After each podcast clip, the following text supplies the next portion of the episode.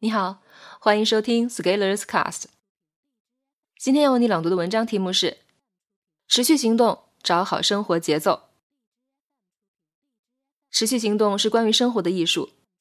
我们要成长，我们要进步，但是归根结底，我们要的是美好生活。美好生活来自于节奏的把握。人对有节奏的信息或者事物天生就有好感，无论是生存价值还是审美价值。节奏都让人喜欢，在音乐里，有节奏的旋律让人身心舒畅；在口译中，有节奏的传达让听众容易理解。有节奏的生活让我们每天都感到宁静与充实。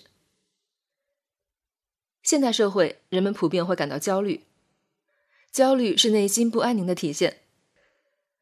安宁并不代表不思进取，代表的是。我们在面对任何外界的刺激、波动、挑战的时候，仍然能拥有坚定的信念、强烈的信心、平和的心态，不被稀缺绑架，不被消息带跑。这些事情说起来容易，要做到挺难。我们总是以为我们现在如此不安，就是因为我们没有赚到钱。但是在持续行动的过程中，在不断赚钱的过程中，我慢慢意识到。这个问题其实超越了所能积累到多少财富的层面，成为了比财富更高格局的议题。而这个议题需要我们用自己的思考和行动，从脑海中生长出自己的感悟。诚然，假如我们真正获得世俗意义上的财富自由，现在生活中的许多困难好像就不需要再纠结了。但是，这其实是一厢情愿的看法。当你在面对房租上涨却感到腰包不满时，你多么希望自己有更多的钱，这样你在交租的时候丝毫没有心痛。当你在面对一线城市持续上涨的房价却连首付都掏不起的时候，你多么希望自己很有钱，可以有个属于自己的小天地。当你在面对朋友间相互攀比的不正之风，内心波动，也想不甘落后时，你多么希望有一张可以一直刷不爆的卡。在信息时代，我们的欲望被人撩得如干柴烈焰。消费主义的思潮似乎要席卷互联网的每一寸肌肤。但是，你有没有注意到，欲望的满足是一个永恒的无解问题？我们时常为生活绑架，却忘记了生活。假如你真的有足够多的收入，房租对你不成问题，那买一个房子就会是你的欲望。假如你已经有一套自己的房子，那深夜在窗边眺望隔壁更高档小区的大户型就是你的新问题。假如你买东西已经不用再关注价格，那你又想买更贵的商品，标榜出更高的奢华与虚荣。我们生活中遇到的所有问题不会在某个时刻突然消解掉，问题只是以不同的形式在生命的不同阶段持续出现。只不过是形式不同，但是带给你的感受其实都是一样的。你不安宁，你很焦虑，你想要更多。你月入三千，想要更多；你月入一万，想要更多；你年入百万，在北京刚刚脱贫。但是有没有注意到，即使你的财富再多，始终总是仍然有限的，而你总是会惯花已经拥有的。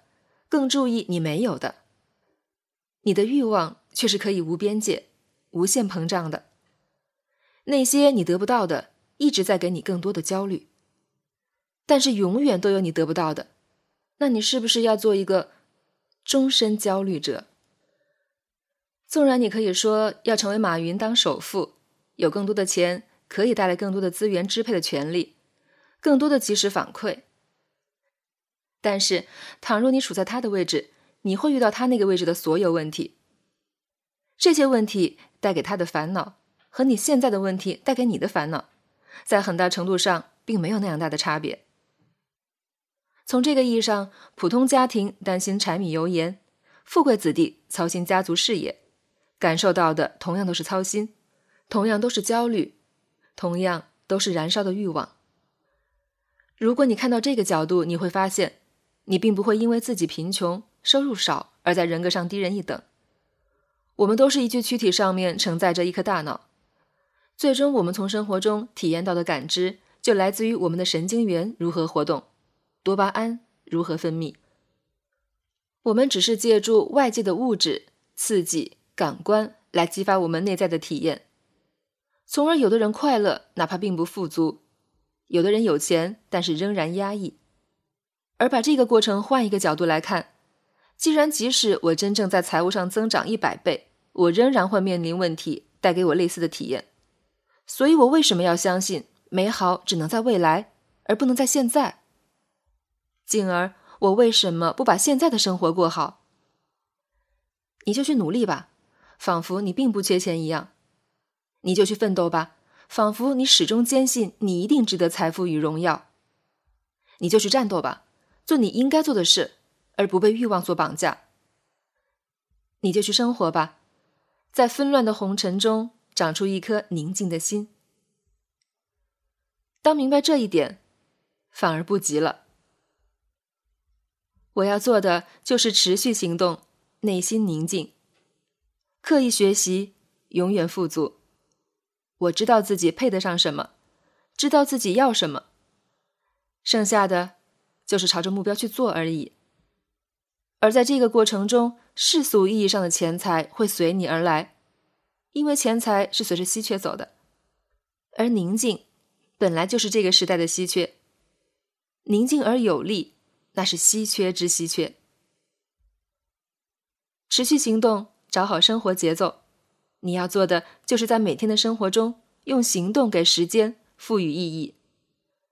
早上起床读书。一个人安静独处，吃完早餐去公司开始工作。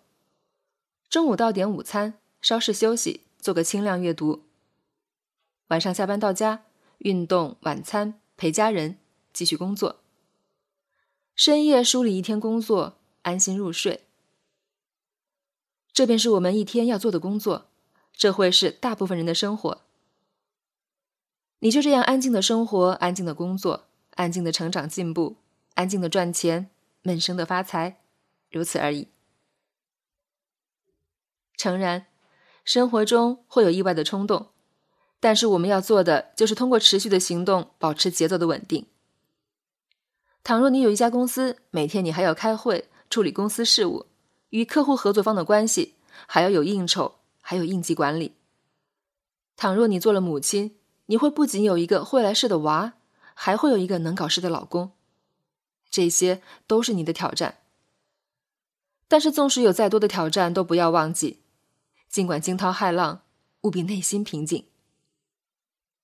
现在的状态就是你最好的状态，因为你不能成为别人，你只能拓展自己，而拓展自己的方式其实是向内寻找，深入内心，玩一场和自己的内心游戏，这就是持续行动要做的事情。所有的行动都要落在生活。如果你的生活体验好，你的幸福和宁静并不需要让世人知道，而生活美好才是我们共同奋斗的目标。